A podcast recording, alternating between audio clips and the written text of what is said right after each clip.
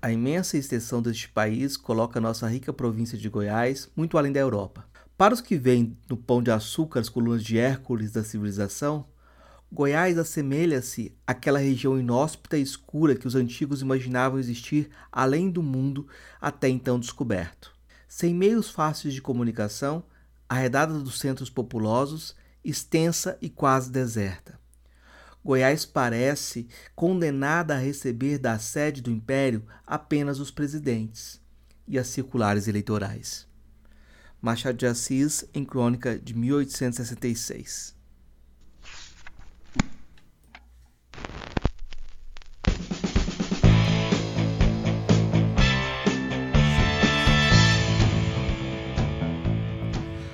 Olá, meu nome é Marcos Carvalho Lopes e este é o podcast Filosofia Pop. Esse é o nosso episódio número 166 e recebemos o filósofo Gonçalo Armirros Palácios para a conversa sobre como fazer filosofia em Goiás. O filosofia Pop é um podcast que aborda a filosofia como parte da cultura. A cada 15 dias, sempre às segundas-feiras, a gente vai estar aqui para continuar essa conversa com vocês intercalando com nossos episódios normais, de quando em quando vamos apresentar episódios de entrevistas temáticas especiais. É o caso da entrevista de hoje, que é verdadeiramente especial. Nessa semana ocorrerá em Goiânia o encontro da Associação Nacional de Pós-Graduação em Filosofia, o evento de maior importância da filosofia no Brasil. Neste evento, vou apresentar uma comunicação justamente sobre o trabalho de Gonçalo e a possibilidade de filosofar em Goiás. É claro que essa conversa com o autor é muito mais que uma prévia dessa apresentação, já que com muita generosidade e sem roteiro prévio, este episódio segue uma trajetória muito rica para quem quer se aproximar da forma como o professor Gonçalo vive a filosofia. Seguindo a dica do professor Jordino Marques, perguntei sobre a relação de Gonçalo com a estética. Isso levou a que, em certo momento, o entrevistado se levantasse e fosse me mostrando alguns dos quadros de seu pai. Em um podcast em que há somente o áudio, cabe ao ouvinte atualizar aquele velho dizer do Horácio sobre a poesia ser como a pintura. Neste momento poético, cabe a emoção compartilhada imaginar os quadros sentindo as, as cores das palavras. No fim do episódio, chegamos às canções e as dicas são muitas. Peço que ouçam tudo, porque vale o caminho. Mais sobre o podcast você pode encontrar no site filosofiapop.com.br. Lá também estamos publicando textos diversos, como as colunas do professor Gonçalo, que o professor Gonçalo publicava no jornal Opção de Goiânia, textos do professor Luiz Cadimbo, textos do professor Severino Goiânia. Vale a pena então dar uma olhada no site filosofiapop.com.br. Temos também página no Facebook, perfil no Instagram, no Twitter, canal no YouTube e o e-mail para contato é contato@filosofiapop.com.br. Se você gosta do conteúdo, participe da nossa campanha de financiamento coletivo no Catarse. O endereço é catarse.me filosofia pop. A contribuição mínima que pedimos é R$ 5,00 mensais. Se não pode contribuir, ajude a gente divulgando os episódios, compartilhando, falando com amigos. Precisamos dessa força. Vamos então para nossa conversa com Gonçalo Armirros Palácios sobre como fazer filosofia em Goiás.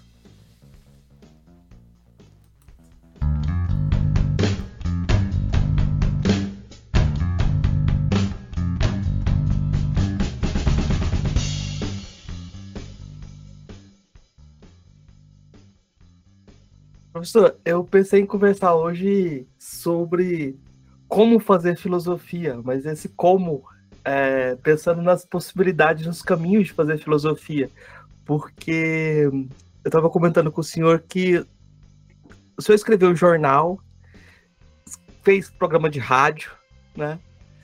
É, como é que o senhor vê essas, esses caminhos da filosofia? Como é fazer filosofia nesses outros espaços? Bom, é, eu, eu sei que o, que o, por exemplo, se não estou enganado, o Karl Jaspers fez uma série de, de escreveu uma série de enorme de artigos pelo pelo jornal. Não sei se, se, se é ele, mas, mas eu acho que é. E o, o Karl Popper, ele escreveu, ele participou de uma de uma série longa eh, pela BBC de Londres de, de rádio. Né? Eh, eu tive uma uma experiência quando eu fazia eh, o programa de rádio que foi uma linda experiência, porque eh, nós pensamos que eventualmente agora as pessoas só estão ligadas no celular e, e nos, nas redes sociais, né? Mas me lembro que naquela época já, já tínhamos, já, já existia, é, claro, todo, praticamente tudo que hoje existe, né? O, é, redes sociais é, e tudo. um dia, cheguei no jornal, no, no, na, na rádio universitária para fazer o programa e me disseram, oh, veio um senhor e deixou essa carta para você, né? Era um senhor idoso, né? Que eu acho que veio de Aparecida de Goiânia. Tinha ido de ônibus e fez questão de entregar a carta para que me entreguem pessoalmente. Então, nessa carta, que eu, eu não me lembro se era manuscrita ou se era eh, escrita à máquina, ele me dizia que que ele escutava sempre os, os, programas de rádio, que ele fazia pensar, e que era para ele é muito bom, etc. Então eu fiquei muito muito tocado, né? Porque o rádio até hoje, né? Ele, ele tem uma tem um alcance que as pessoas não não não sabem valorizar, né? Então eu acho que tanto pelo rádio quanto pelo jornal, eh, seja escrito ou seja o, é, é, é, o, o acesso a pessoas é, é enorme, né? enorme e sempre há, há, algum retorno sobre sobre o que, o que a gente faz, né? Eu acho que na maioria dos casos um retorno positivo, sabe? Então eu não vejo é, nenhuma limitação para para a, para a reflexão filosófica ser feita publicamente das formas em que em que em que a pessoa acha que deve fazer ou que pode fazer ou está em condições de fazer ou pelos meios que, que existem né, à sua disposição. O, o que parece é que esse meio era muito incomum e a academia cada vez dá menos espaço porque não entra no currículo, né? Você só entra no currículo aquela publicação que é científica, né? E, por outro lado, o senhor criou a revista Filósofos, né?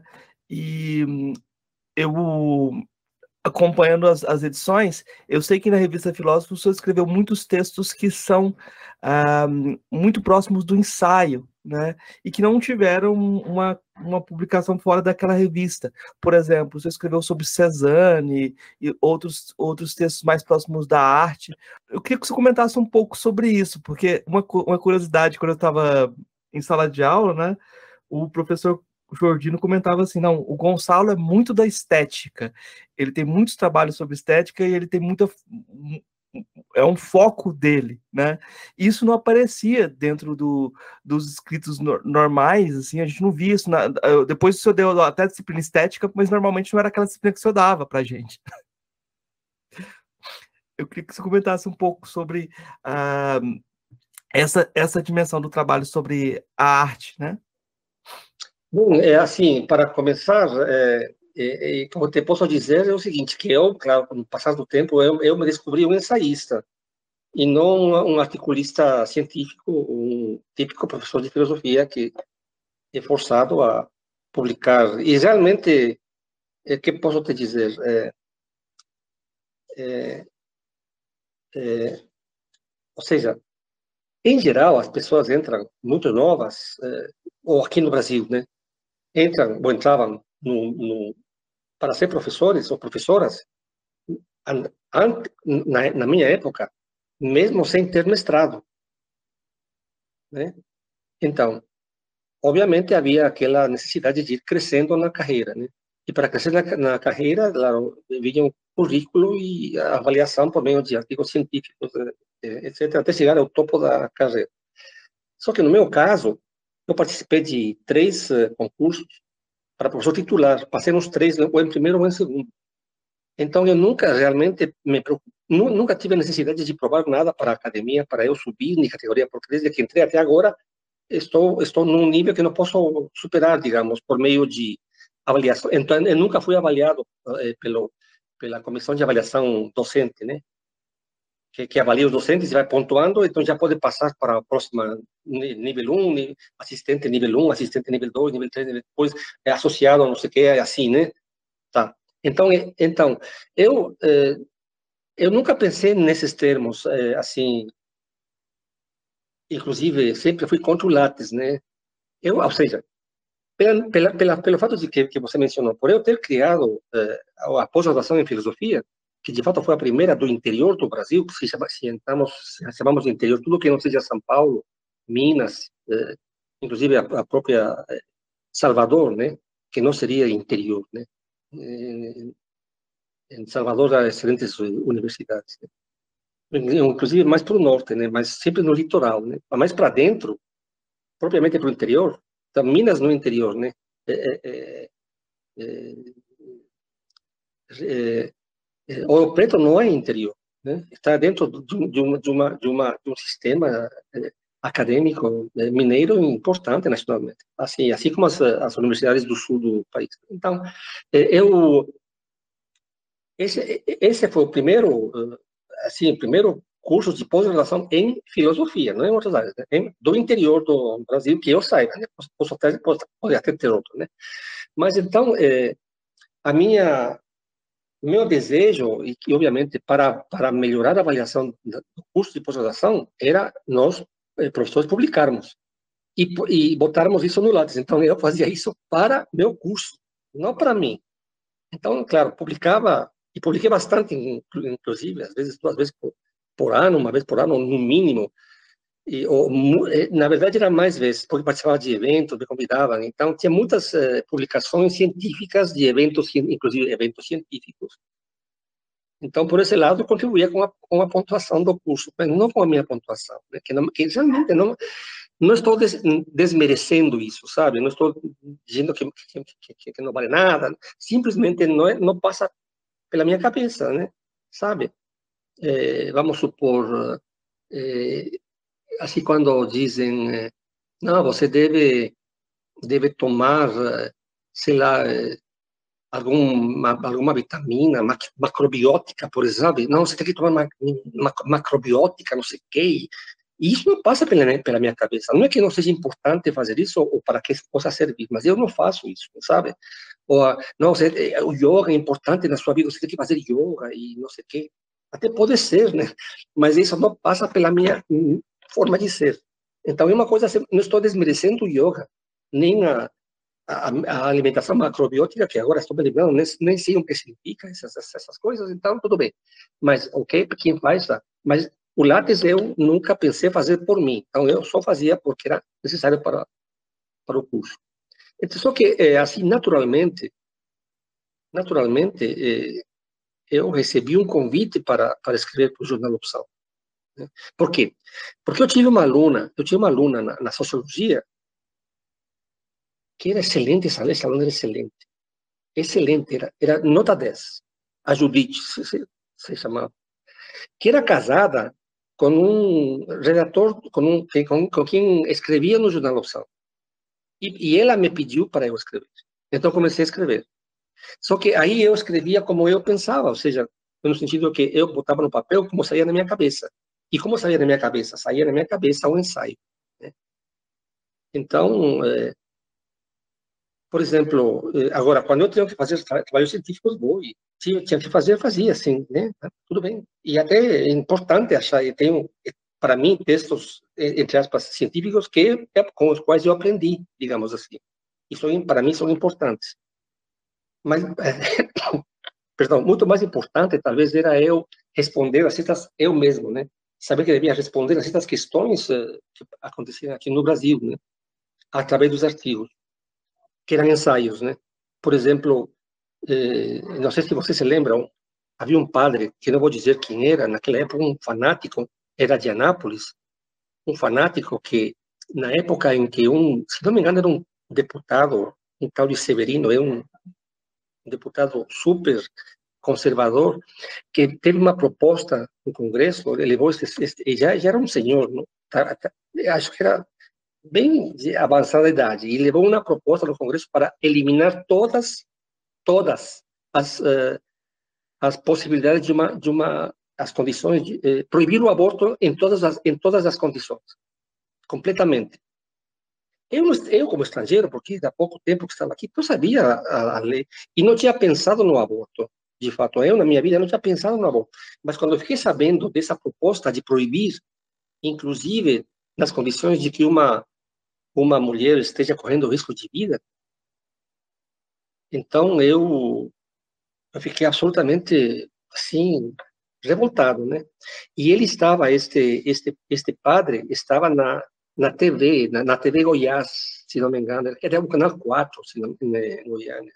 Quando eu cheguei em casa, eu liguei a televisão e, e eu, eu, era estrangeiro há pouco tempo no Brasil e, e pelo pelo pelo ele, pelo que ele dizia, este padre que era um fanático, inclusive até foi proibido pela própria Igreja Católica para para se manifestar sobre certas coisas ou andar publicamente por aí falando bobagem. Ele estava assim feliz da vida porque havia um um membro do Congresso que entrou com uma proposta para proibir o aborto em, em quaisquer condições, inclusive quando a mulher está eh, com risco de morrer. Isso me parecia um disparate, né? Eu te dizia antes de, de a gravação cortar que eu nunca tinha pensado no, no, aborto, nunca tinha sido levado a pensar no aborto, mas nesse momento eu fui levado a, a pensar. Então, eu acho que essa é a, um pouco a, a, a função do, do ensaio, né?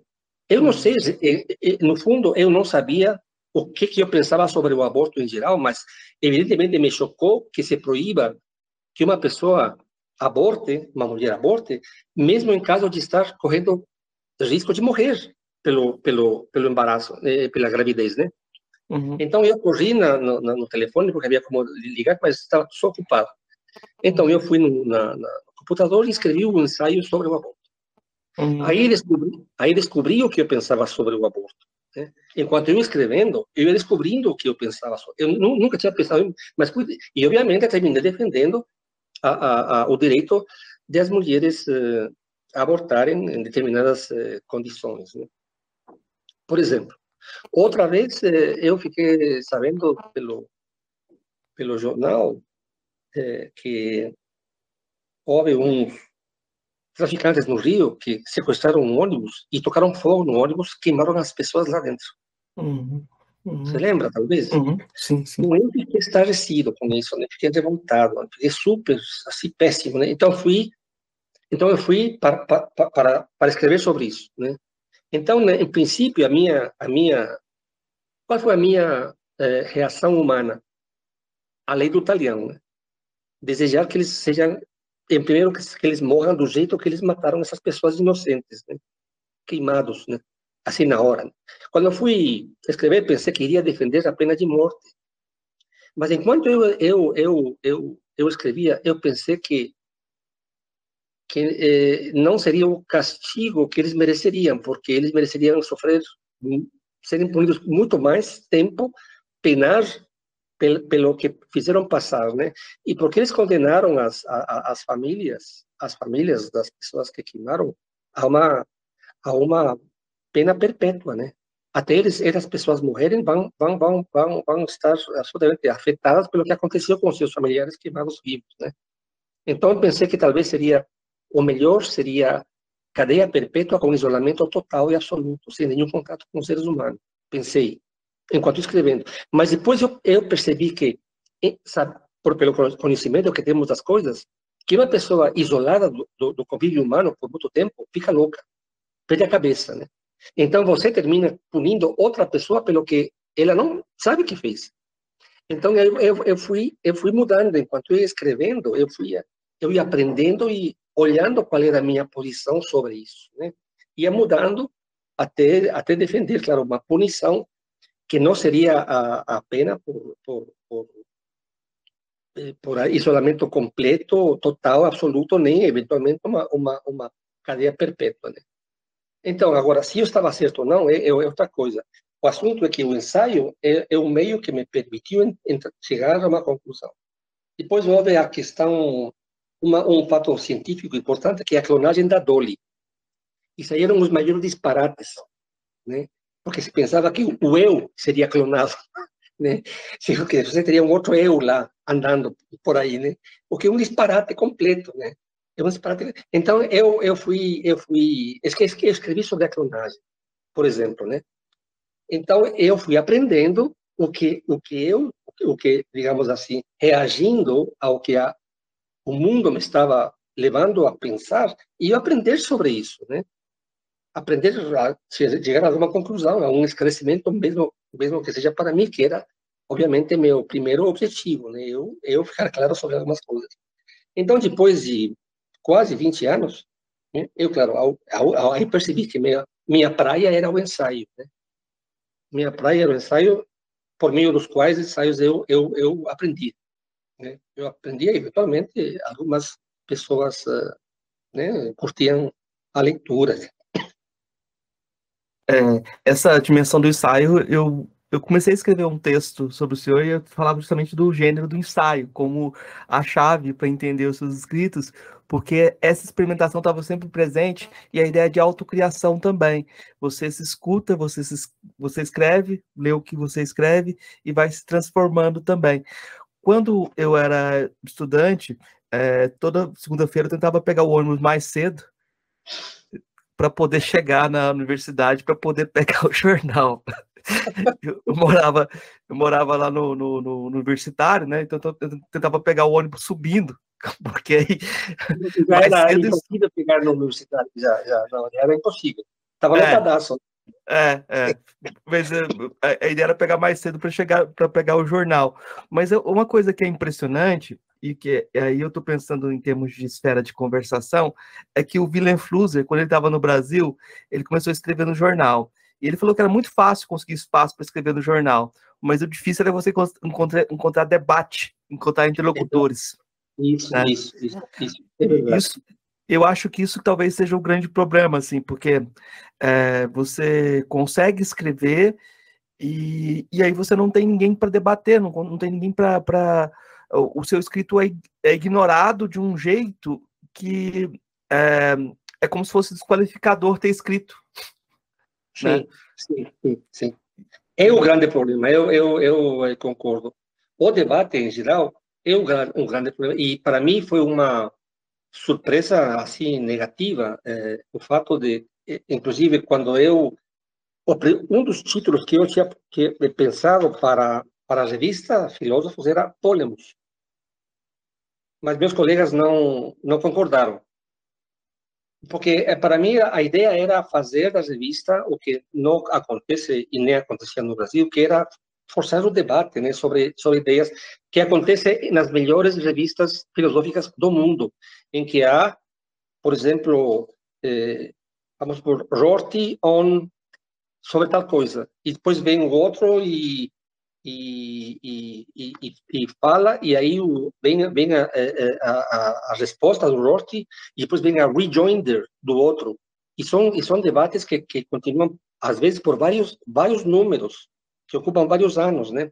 Como é a discussão entre, por exemplo, entre, entre o Rorty e o, e o eh, italiano, o, eh, da, da, da, o Eco, Humberto Eco, né?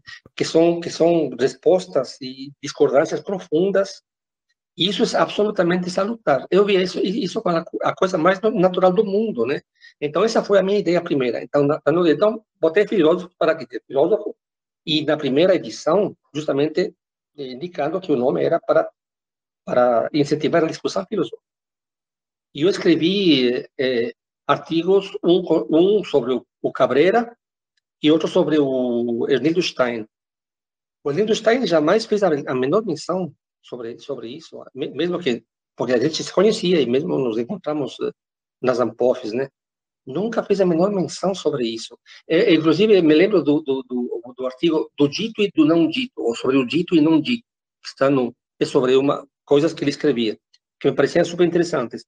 E outro, outro artigo foi o do Cabreira, né? E ele para mim, agora, o Cabreira, ele sempre manteve aquela coisa de fazer filosofia, filosofia, filosofia no Brasil, filosofia na Argentina, filosofia na América Latina, né? Você sabe disso, né? Só que ele não, ele não respondeu por, por vários anos. E quando responde, eh, eh, ele diz algo assim como: por que, por que, as, por que os, os outros não gostam de mim? Uma coisa assim. Sim, sim uma coisa absolutamente assim, que não tinha nada. É, que, que, porque, que era... porque não agrada aos radicais, ele te coloca como radical para ele ficar mais. não sei como que era, mas ele, ele, ele, ele achou que ficou perplexo, ficou. Ele disse, inclusive, na própria filósofa, quando respondeu, se não me engano, está aí, que ele disse que ficou chocado e, e como que mudo, né, sem, sem, com medo de responder. E eu fiquei assim, isso não, isso não batia com o que ele defendia, né? Ele defendia a filosofia, né? Inclusive, né? E, inclusive naquele diário do filósofo do Brasil, ele me menciona, sempre que escreve sobre me menciona várias vezes, e, né? E, mas assim, eu, eu não entendi. Então, como você diz, o debate é, é o que precisa ser feito. E, e outro que você sabe, é o, é o primeiro número da, da Filósofos, que foi respeito do, do, do, livro do professor João Pimentel de Ulloa, né? que ele nunca me respondeu. E, e é sobre uma... É, é, e esse artigo ele nunca respondeu, e ele reiterou essas posições na, no livro dele. Né? Porque ele escreveu um artigo numa revista, Ciências Humanas em Revista. E sobre esse livro, esse, esse artigo, se chama revista, eu escrevi o, eh, um, o, o artigo do, do, da filósofa. E esse artigo ele nunca respondeu e reproduziu o que ele escreveu na, na, na Ciências Humanas da Revista no livro dele, que motivou o meu. Né? E me lembro que uma vez ele me disse pessoalmente, depois, porque ele, a ideia era ele publicar no próximo número, né? Para continuarmos um debate por vários números que, que eu achava extremamente interessante e salutar teria sido, mas ele nunca respondeu. E um dia ele me disse, me disse assim, Gonçalo, teu, teu artigo me está dando um... Eu, eu acho que era o artigo. Não sei se o livro, mas ele, teu artigo está me dando um trabalho. Esse foi o único comentário. Não, teu artigo está dando um trabalho. E tá pronto. Então, acabou por, por aí. Então, claro, é, é isso que eu, que eu vejo. Se não me engano, inclusive na Filósofos, houve também um debate entre o Cabreira e o, e o Adriano Naves de Brito, talvez entre o, o Adriano e outra pessoa, não, que não sei, não lembro quem era, e, e acho que parou, nunca mais. Mas eu, eu acho que alguns debates públicos são aconteceram, né? É, por exemplo, quando o deputado. Não, não era, eu não acho que não era deputado, é candidato, pré-candidato ao governo de Goiás, Sandro Mabel, falou sobre retirar a filosofia do, do, do, do incentivo à filosofia, falou que não, não ia incentivar a filosofia, né? Que devia incentivar coisas que fossem, fossem mais lucrativas, né? E Aí o senhor, o senhor, estimulou um debate, chamou todo mundo para escrever, para responder o Sandro Mabel. Sim, eu me lembro, mas eu não me lembro que deu isso, não. Não, é, foi, foi é, teve artigos de gente de todo o Brasil e foi, é, eu escrevi também um, um, artigo nessa, nessa série, nesse debate sobre, sobre o Sandro Mabel também, mas é, esse estímulo para debater e colocar o lugar da filosofia eu acho que é muito importante. Mas eu estava pensando em outro aspecto, professor. Até que ponto, é, até que ponto o senhor não é um ornitorrinco na academia brasileira? Porque o senhor tem formação na filosofia analítica, Sim. o senhor tem formação na filosofia continental, mas o senhor vem Sim. de outro país, né? E aí Sim. chega aqui no interior do Brasil e quer fazer filosofia. E as pessoas que vêm do sul do Brasil para ocupar as vagas na academia chegam aqui pensando: eu sou o bandeirante desse lugar. Porque é uma tradição também. O símbolo de Goiás é um bandeirante, né? O símbolo de Goiás é um paulista que chega aqui para colonizar. Né? Sim, sim. Então, todas as práticas da USP ou do sul do Brasil, de comentarologia, de, de, de, de viraram o padrão. E de repente vem alguém de fora querendo fazer filosofia, né? Então, é, eu acho que hum, até, até nos anos 2000 não existia filosofia analítica no Brasil. O pessoal falava que filosofia norte-americana era oximoro. Ou era filosofia ou era norte-americana. E de repente, chega alguém que fez doutorado nos Estados Unidos, que tem formação analítica, tem, tem formação continental, que fala alemão, que fala inglês, que está escrevendo em português, quer fazer filosofia. Não é uma posição meio de ornitorrinco? Não é uma posição meio Bom, ou seja, é, assim, eu vou, ter, não sei se vou ter, ter responder a pergunta, mas é, é, vou te responder de outro ponto de vista, né? Da minha, da minha, por que que, por que que eu fiz o que eu fiz, né? E por que que eu vim no Brasil para começar, né? Porque eu poderia não ter vindo. Eu estava dando aula nos Estados Unidos e tinha tinha convites para dar aula nas universidades lá e estava dando aula numa universidade lá. Eu poderia ter ficado por lá, mas por que que eu vim? É, primeiro, claro, eu casei com uma brasileira, de quem eu tenho dois filhos, e, e meus filhos já, a minha filha me deu dois netos e meu filho está me dando daqui a pouco o terceiro. Né? Então, é, e a, com quem eu casei, a brasileira que conheci nos Estados Unidos, que estudava música, era era era cantora, né? E claro, a música para isso isso essa questão eu nem nem mencionei, né? Você sobre, sobre a questão da arte, né, da estética. A música, a arte, a literatura e a música, para mim, é, é antes é antes das minhas outras paixões. As paixões eh, as paixões eh, uma grande paixão foi o esporte, foi o futebol. Né? Mas a, a, a, pintura, o interesse pela pintura, é, como se pode dizer, é um interesse quase que. É, se eu usar um exemplo aqui, vão achar que é meio, meio esquisito, mas, por exemplo, é o interesse. Vão achar uma, um, exemplo freudiano. O cara, o cara tem um tarado, tem algum, alguma tara, né? Com a mãe é, assim, é o interesse do bebê pelo, pelo seio materno, né? Você, em, em que sentido? Primeiro, primeiro que minha mãe morreu quando eu tinha 10 anos, então não, praticamente nem, nem a conheci direito. É, é, o exemplo se deve a que quando eu nasci, quando eu cresci, eu cresci numa casa. Meu pai era pintor e desenhava, né? E é, então é, eu, eu nasci numa casa rodeada, rodeada de quadros, mas não eram, não eram, não eram reproduções, sabe? Não eram, não eram reproduções, né? Está, estás vendo? Aí tem um, esse é de meu pai, 2004. Aí, essa, esse é o bairro onde meu pai nasceu. É, é, uma, é uma pena tinta do, meu pai.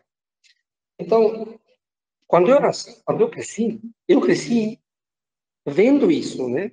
Que era a coisa mais natural do mundo para mim, pensar que todo mundo fazia isso. Então eu vou te mostrar um quadro, por isso que estou dizendo, que não está datado, mas é o primeiro quadro que me chamou muita, muita atenção. Tá vendo? Bom, tá vendo? É um toureiro. É um toureiro. E eu perguntava para ele, mas pai, por que, que ele está assim meio. Não está tão clara a imagem, não, não é não, porque é o estilo impressionista. Então ele, ele me. Está vendo esse? Então, aqui estão os quadros. Então, para que você veja, né, eu. Essa é uma típica Índia, indígena, que vende coisas na rua, comida, né? Do Equador. Esse é uma igreja famosa. E esse quadro, é, eu adoro esse quadro. É, é a, o interior da igreja de São Francisco, em Quito, né? É um lugar parecido com este, que é outro convento. E esse aqui, esse morro é, no fundo, um, um morro do, da minha cidade que se chama El, o Pão Pequeno, seria El Panecillo pãozinho. O pãozinho em espanhol, panecillo, que é, é um morro que parece um, parece um pão. Não? E tem casas e as pessoas moram lá, né? Evidentemente. Ele fica bem no, bem no centro. Ou aqui, ó, na minha sala, essa é a igreja, essa é a Praça de São Francisco. Esse é um convento. Um padre está descendo as escadas. É fantástico, fantástico. Ah, pois é, então deixa eu subir agora. Então, é, para mim, isso, tudo isso, tudo isso era, era, era coisa assim, né? Bom, esse é o ambiente em que, em que eu me criei. Então, antes, antes de eu, por isso te digo que o olhar do, do, do menino quando viu o seio da mãe, né? Uh -huh, Nossa, esse, esse olhar, assim, eu quero saber o que é isso, quero me aproximar para ver de perto, né? Uh Quero entender e... Bom, Não, só mas... que eu eu próprio não tenho capacidade nem para desenhar nem para pintar. Mas esse, ah. essa foi a minha minha é assim que eu cresci. Então, Sim. por isso que a arte para mim, a pintura, o desenho e a música também foram as minhas primeiras paixões. Né? Muito não, antes de eu Diga. Não, mas agora Sim. que eu entendi o lugar do texto do Cezanne, vendo o toureiro ali e o que, que você estava investigando no olhar, assim, né? tipo, o, o olhar trans, que transforma, né? E tem, ter, é uma grande homenagem para o seu pai também, o texto do Cezanne, então, né? Tipo, Não, claro, então... a pessoa mais importante na minha vida foi meu pai.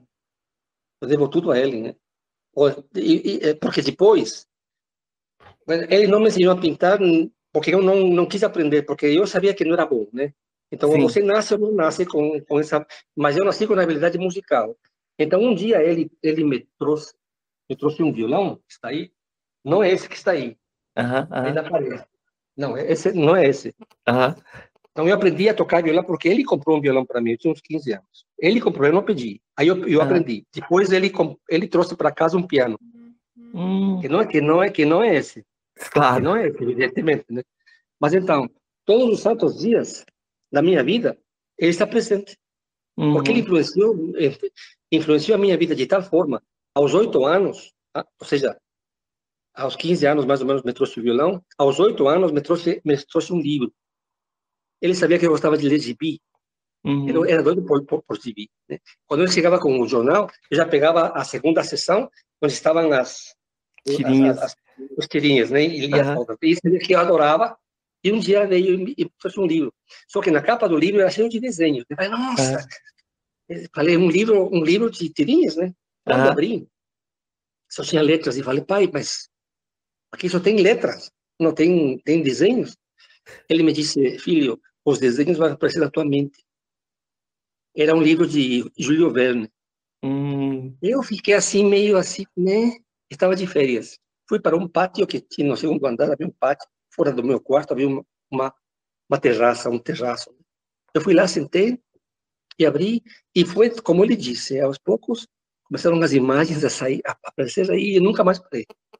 Então, a influência dele na leitura, então a, a leitura também é uma leitura pra, de prazer, leitura por prazer, né? Uma, uma questão estética, como olhar, olhar os quadros. Me lembro que, e, e, e assim, porque uma coisa é aquele, aquela pessoa afetada que vai para os museus e as, e as galerias, né? Quando eu, eu então ele me deu esse esse ele me deu um livro quando eu tinha oito anos, né? Que morava perto de um parque. Nesse parque eu ia jogar bola, que era a paixão que já, eu já tinha, né? Jogava bola, bola, jogava bola porque as pessoas é um parque enorme, e um parque enorme que há em Quito, enorme, enorme, enorme. Não sei qual é o tamanho, mas é muito grande. É muito grande. Cheio de árvores antigas, né, de 200, 300 anos, enormes as, as árvores, e lá estavam. Então eu jogava bola. Depois de jogar bola, atravessava e chegava na Casa da Cultura Equatoriana, que é um prédio antigo, que é um prédio. Eu entrava, então estava tudo aberto, né? Habíamos escadas e à direita começavam as, as, as salas da, da galeria de artes. Eu entrava e como tinha na minha casa os quadros, eu ia e via outros outros estilos. Me lembro tanto que me chamou a atenção uns enormes geométricos, cheios de linhas e cores. Nossa, fiquei fascinado, ficava fascinado olhando. Era uma criança, ficava assim, já pensa, um menino fascinado olhando essa coisa tão linda que tinha olhava assim, ia de, de sala em sala, como era livre, ninguém, obviamente, era para ali todo mundo entrar, né? Não, não, não se cobrava naquela época nada, você sabe que hoje se cobra, né? E naquela época, até agora, não se cobra. Você só, só, só se registra. Eu fui com a minha mulher alguns anos atrás. Você só põe o seu nome. Mas é igualzinho. E você vai entrando e vai vendo aquelas exposições, né? Dos artistas equatorianos, pintores que são muito bons, né? Já ter, devo ter escrito sobre o Guayasamín, por exemplo, um pintor super famoso, mundialmente famoso, o Kingman, o, o, o. Tudo bem, então um dia, andando por aí e, procurando outras, outras salas, tinha oito anos, desci umas escadas e dei de, de, de, de assim, de súbito com, com um teatro embaixo, que tinha uma, uma a, os bancos, e no fundo o cenário estava iluminado e estava ensaiando uma obra de teatro. Eu fiquei no escuro, assistindo ao ensaio, e, e me apaixonei pelo teatro. Então, desde criança, ir para uma galeria ou ir para o teatro era uma coisa como ir a ligar a televisão para ver os desenhos animados, sabe? Compreende? era uma coisa absolutamente normal, natural, não afetada, né? E, claro, é uma coisa assim muito íntima também, né? Não, não uma coisa de, de mostrar para ninguém, digamos. Está você sozinho na, na galeria, está você sozinho lá embaixo, ou assistindo a obra de teatro é, é escuro, né? Porque, obviamente, você não aparece, quem aparece são os atores. Então, essas coisas me marcaram, me, me marcaram. E, a, e, claro, a literatura, né? A literatura me marcou. Sim, mas, eu, mas tem uma, uma coisa que eu acho que talvez venha junto desse pacote, que vem aquela imagem da Índia, e eu queria perguntar para o senhor como é que era a sua relação com essa cultura popular, sabe? Ah. Porque tem a imagem do, dos cavalos, e aí essa relação já aparece na, na, na música de a tal e o punk. De, de, Mercedes Souza. Mas é, como que foi a sua relação com essa cultura popular, que parece que é a cultura mais viva de qualquer país latino-americano, né? A cultura mais potente, né? Sim. É... Eu estava me lembrando outro dia, não sei para quem que eu falava, mas são, são, é, ou seja, tudo que eu falo, inclusive quando eu dou aula, sempre é, auto, é autobiográfico. As aulas de filosofia são, para mim, autobiográficas. Sempre, sempre falam da tua experiência vital na vida, né? Porque a filosofia é vital. Né? Por exemplo, a questão da igualdade entre homens e mulheres que está na República, este, este semestre da, da República, e obviamente não deixo de passar pelo livro quinto em que Platão defende essa ideia que me parece importantíssima e para mim é uma necessidade vital chegar a esse ponto. Né? Então, eventualmente, por coisas como essa, então eu digo, então qual foi a sua, que que eu ve, como que eu vejo as mulheres, né? Como que vi as mulheres? Bom, então, como que eu vi Gonçalo as mulheres? Eu sou o quarto filho da minha mãe. A minha mãe eh, escrevia poesia. E tenho duas irmãs. E as minhas duas irmãs, meu irmão e eu, hum, e a minha mãe e meu pai, eu não vi assim umas umas uh, pessoas inferiores de um lado e outros superiores do outro, sabe? Nunca vi isso. Eu estudei num colégio misto, homens e mulheres, e também não, não vi isso, né? E sobre, sobre isso que você fala, quando eu tinha seis anos e começava a ser alfabetizado, cinco, seis anos, no bairro que até agora existe, a rua que até agora existe e a casa que até agora está lá, quando eu, eu, eu, vou lá, passo por aí para vê-la, né? Na esquina contrária, para baixo, havia um terreno. Nesse terreno havia uma, era uma como, era um, é, era um terreno típico de oficina mecânica, que é ao, ao, ar livre, né? Ou seja, os carros estavam ao ar livre. E só uma parte tem um, um E do lado havia uma casinha de pau, de, de piso, como que se fala, quando o piso é, é só pisar, tem um, você tem uma expressão para isso, né? Quando não tem, não tem, não tem tábua, não tem cerâmica, é, não, é, é uma expressão. Mas... É. Sim, é, Bom, então, é, é, é, terra só, terra pisada, né? Então, era uma indígena que morava lá, era uma jovem indígena. E era minha amiga, era uma senhora, uma jovem senhora que tinha uma, uma criancinha, e éramos super amigos. Era, era uma das minhas eh, amizades da infância. Uma era ela, que era mais jovem, e eu ia lá, entrava na casinha dela, e era um papo que não terminava nunca. Então, é, é, uma das questões que me chamou a atenção poderosamente desde criança foi justamente ver a maioria das dos indígenas do meu país e eu sou da, das montanhas, né? Então é frio, eu sou é, quase 3 mil metros sobre o nível do mar. Quito fica a 2.830 metros.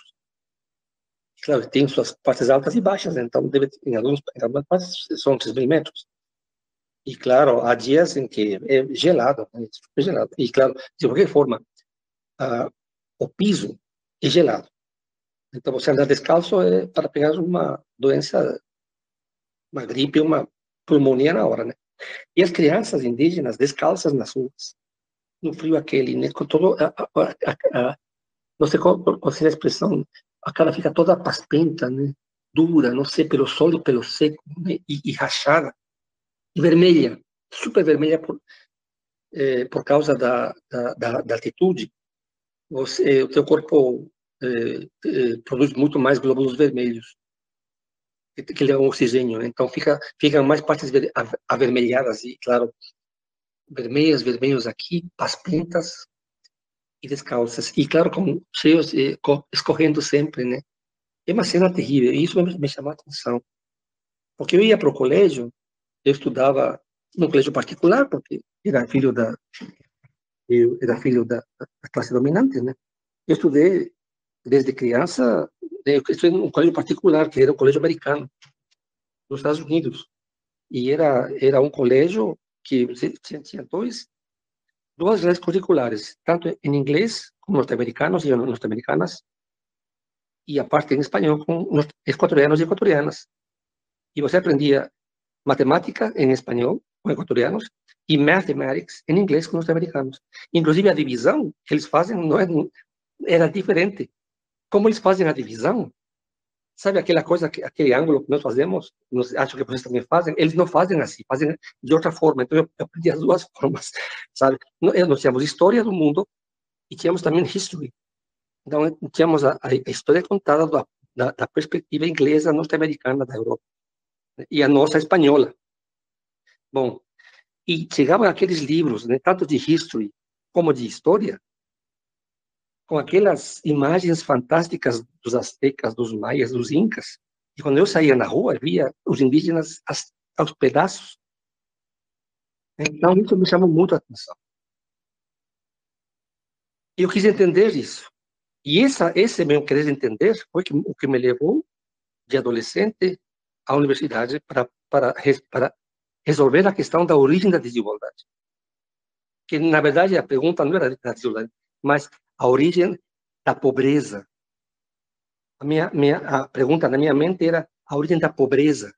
Por que que, por que, que, que, que aconteceu para que uma cultura tão fantástica como a dos maias, astecas, incas, estivesse hoje aos pedaços nas ruas do meu país? Então, então foi uma, uma uma, uma, uma questão assim, também vital, né? O, o que me levou à sociologia. Não tenho sociologia. E, e depois vi que eu, as pessoas não estavam sabendo muito do que falavam. E vi que eles né, davam aula de filósofos que não entendiam bem. Aí eu abandonei, fui para a filosofia. A imagem que ficou para mim dos quadros do seu pai é, são as cores ah, às vezes você tem essas paisagens, que são paisagens da igreja, mas de repente tem um solo, alguma cor que salta, parece do que se choca com aquele ambiente que é um ambiente, de, vamos dizer assim, é, claustrofóbico, assim, de um... Isso, claro, claro. Tudo, tudo, tudo voltado para, para, para o escuro. Isso, para, é. para a reflexão. Eu me lembro que estávamos com a minha atual mulher, com a Alcimar, visitando a, a igreja de São Francisco, e eles têm os santos aqui, as estátuas, corpo natural. Então você vai passando e eles estão do, do teu lado, não estão lá em cima, sabe? Estão do teu lado. Só que eles estão com um cabelo, estão com cabelo. E a minha mulher ficou assim apavorada, ficou ficou apavorada, porque parecem parecem parecem mortos vivos. Sabe? É uma é uma imagem chocante porque está com aquelas caras de sofrimento, claro, porque o, católico tem que né, sofrer feito um condenado, e os santos são aqueles mártires com aquela cara de, de mártires, né, sofrendo feito uns condenados, com aquela cara de, de até as, o sangue correndo, e, e aquela e aquele cabelo, sabe? Ela ficou morrendo de medo, me lembro. E isso contrasta quando você sai dessa parte da cultura hispânica, hispânica, sai para as ruas e ver as, e, e ver as, uh, as indígenas e os indígenas e as cores que elas usam. Completamente diferente. Completamente como você viu né? É, é, tipo papagaio. Branco com verde com, com, com alaranjado com azul sabe? É outra coisa né? E, e no litoral também né? No litoral também pela influência negra né? Você sabe no Equador tem, tem uma influência negra enorme né? Quando é só olhar a seleção a seleção de futebol do Equador, mas há uma província só de negros.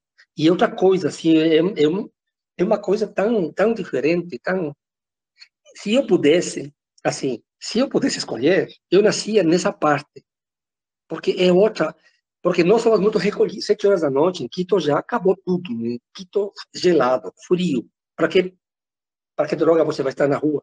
Para nada, para morrer de frio. Então tem poucas coisas abertas, né? na minha época, quase nada aberto. Eventualmente clubes noturnos tinha, né? mas você ia, estava lá e saía. Né? Mas isso não... Enquanto que lá no litoral, do sul do país até, até a fronteira com a Colômbia, que é essa parte que digo, a província de Negros, você não pode estar na, na, na, em casa pelo calor e as pessoas estão na rua. Às oito, nove, dez, onze, meia-noite está na rua, está nas praças. As crianças de bicicleta, jogando bola à noite, sabe? E aquela luminosidade, aquela alegria.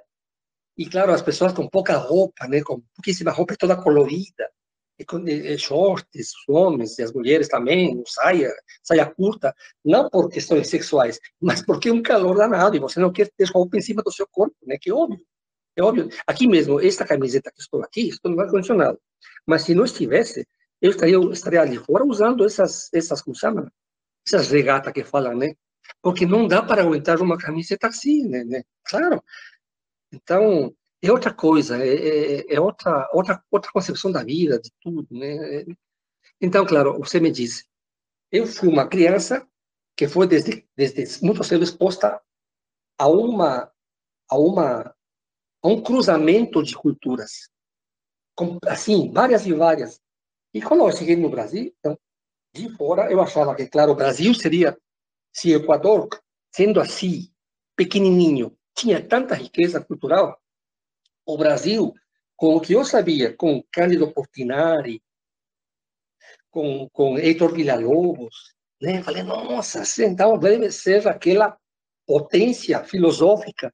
E você chega lá e vai filosofar livremente, como se faz, se faz uh, sambinha paulista, carioca, né? Você faz desfile, desfile das escolas de samba livremente, sem copiar ninguém, sabe? Então, quando eu cheguei aqui na filosofia, fiquei um, foi um choque. Para mim foi um choque, mas eu que ia fazer.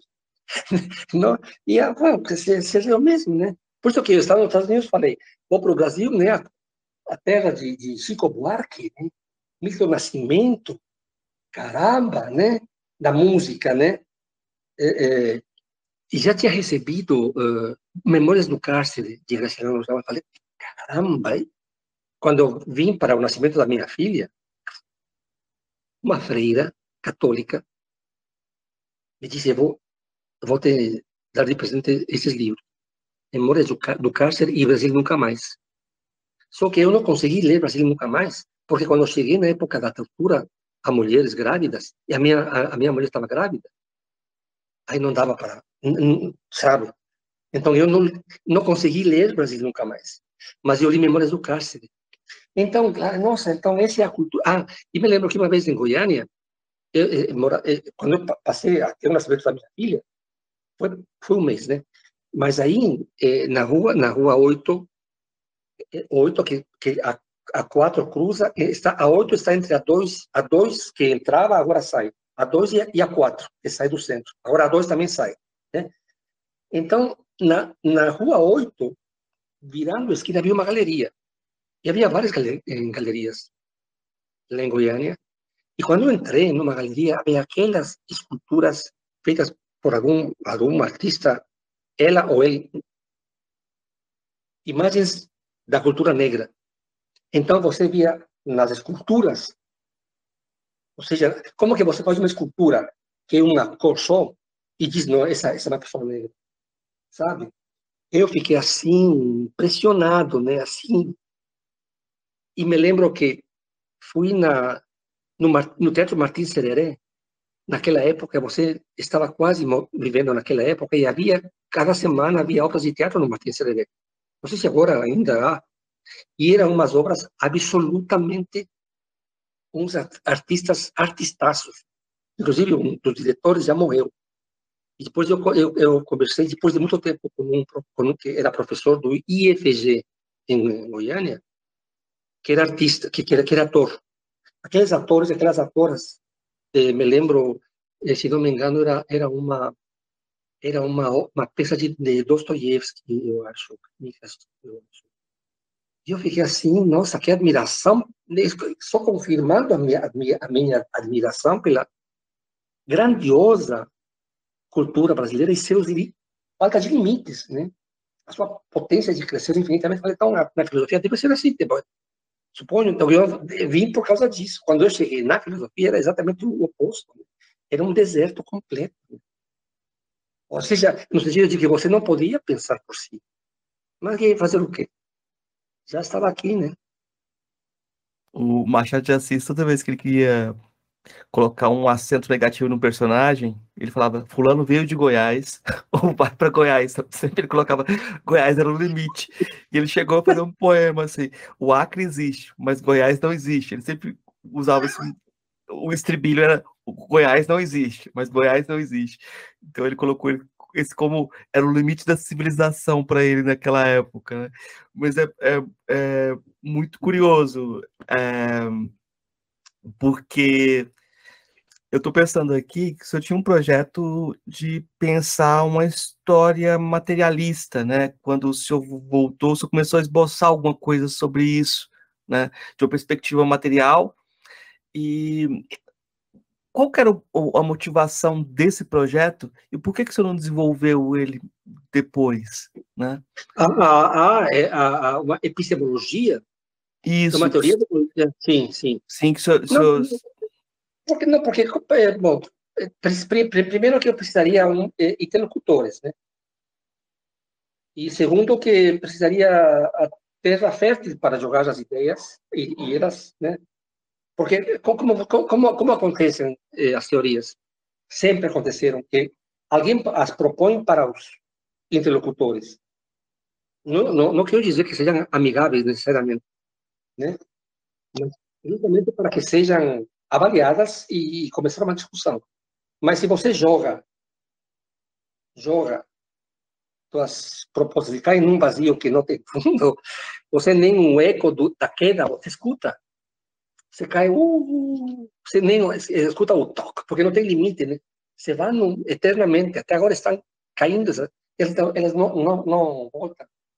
Então você não pode simplesmente desenvolver uma teoria do conhecimento, que, que era para mim uma epistemologia materialista, a partir de uma concepção marxista das coisas, sozinho. Ninguém fez nada sozinho. Né? Ninguém, ninguém faz nada. É preciso que alguém te diga, ô oh, Gonçalo aqui, ô oh, Gonçalo lá, lê aqui, lê lá, você deixou de ler isso, você poderia ler aquilo. Tem, eh, publicar uma coisa interessante aqui, lê para lá. Ou eu acho que você se engana aqui, você está certo lá, mas poderias melhorar aqui. E não uma pessoa. Mas muitas, então, quando você vê os grandes uh, textos de filosofia, a, no, no, prefácio, o autor agradecendo meia humanidade. Não só, não só dos, por exemplo, quando são os americanos, mas da Europa. E quando é da Europa, também da, da, do, dos Estados Unidos. Quando é do, da, da, Europa continental, gente da, da, Inglaterra e gente dos Estados Unidos. Que, que ajudaram. Muito obrigado. Sem a, a sua crítica, sem essa crítica não seria não teria patati patatá, todo mundo. Percebes? Essas são é, é meia página só de pessoas nomeadas, ou uma página inteira. Além da bibliografia, a bibliografia que são, às vezes, 20 páginas só de bibliografia. De coisas que, que, que, nas quais ele se baseou, que foram respostas, que foram motivações, que foram discussões. Aqui como? Se você não pode, não pode, não pode abrir a boca porque dizem, não, ele se acha um gênio. Não, ele se, ele se acha, né? Se, se acha um gênio. Então, seja superior, e não é nada disso. Então, eu, que como estou é escrever meus ensaios tranquilamente. É, eu, eu, fiquei pensando aqui é, no. O Gilberto Mendonça Teles é meu amigo, é um poeta de Goiás e ele tem 90 anos, né? E ele é autodidata. Ele teve que ter o caminho de, dele de autodidata em Goiás, porque não havia caminho de formação. Né? Só que em Goiás, na década de 50, o pessoal não gostava de Drummond, eles gostavam dos parnasianos. Goiás estava sempre um passo atrás em relação à modernidade, porque, de certa forma, Goiás preserva essa ideia de eternidade, sabe? É meio fora do tempo, né? E ele tinha esse horizonte de autoformação. Quando ele sai para fora, ele vê que ele está defasado. Na verdade, há um cultivo do, da própria defasagem, né? Um cultivo da e, e, como ele começou a questionar as coisas, não tinha espaço mais para ele em Goiás, né? Ele teve que sair para poder produzir. Eu fico pensando até que ponto que, na verdade, essa formação estética ela te salvou, assim, porque eu vejo muita gente ficar muito ressentida e ficar produtiva, mas produtiva no sentido do, de, um, de um cientificismo cada vez mais autoexigente, mais castrador, né? Vira, vira o comentarista do comentarista do, do texto e, e o cara, o pessoal no Brasil sabe mais Kant que os, que os alemães. O pessoal discute os textos do Kant a cada vírgula, a cada. Isso não é nada criativo, parece ser mais um ressentimento transformado. Em, e parece que tem uma esfera de autoexigência paralisante, né? E eu acho que o ensaio permite você sair dessa esfera de autoexigência paralisante e tentar salvar no, seu meio, né? Mas o ponto que eu queria chegar é o seguinte, eu estava lembrando disso e é um ponto importante. Ah, politicamente, o senhor chegou no Brasil, eh, viveu no Brasil um momento que a gente estava numa abertura política também. E uma das coisas que a gente, que eu acho que sempre chamou atenção, é como a cultura brasileira é autoritária, mesmo sendo formalmente democrática, né?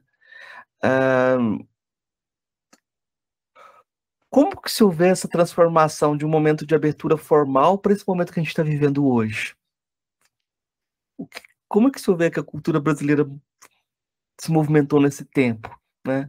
Porque eu, quando o senhor fez aquela desafio do Santo Mabel, eu fui um dos que escrevi, eu escrevi, falei, olha, no meu texto eu falava, olha, a ditadura não veio de Marte, a gente tem que questionar a nossa cultura e se aproximar da cultura para tentar transformar a cultura em algo mais democrático.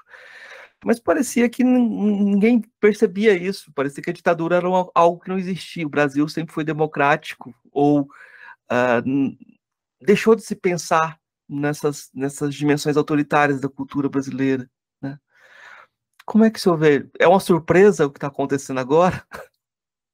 O que está acontecendo aqui, em, em, que, porque muitas coisas estão acontecendo. Algo, algo, que está acontecendo ontem à noite, por exemplo, Sim. aconteceu uma, uma coisa super interessante de ver que o Lula está com 47%, né?